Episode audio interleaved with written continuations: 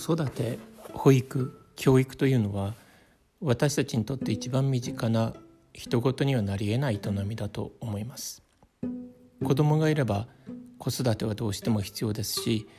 自分の子供はいなくても世界では常に子供が生まれさまざまな生活環境の中で成長していきます。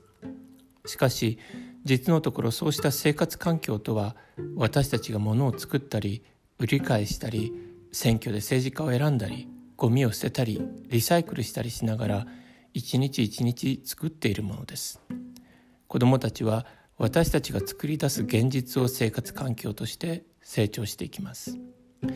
保育や教育は保育士さんや学校の先生たちが行う専門の仕事です。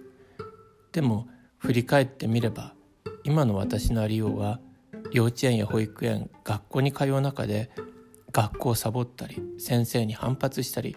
友達と関わりいろんな活動をすることで自分で作り上げてきたものとも言えます。そして人間はいつになっても自分で自分を形成する作業をやめることはありません。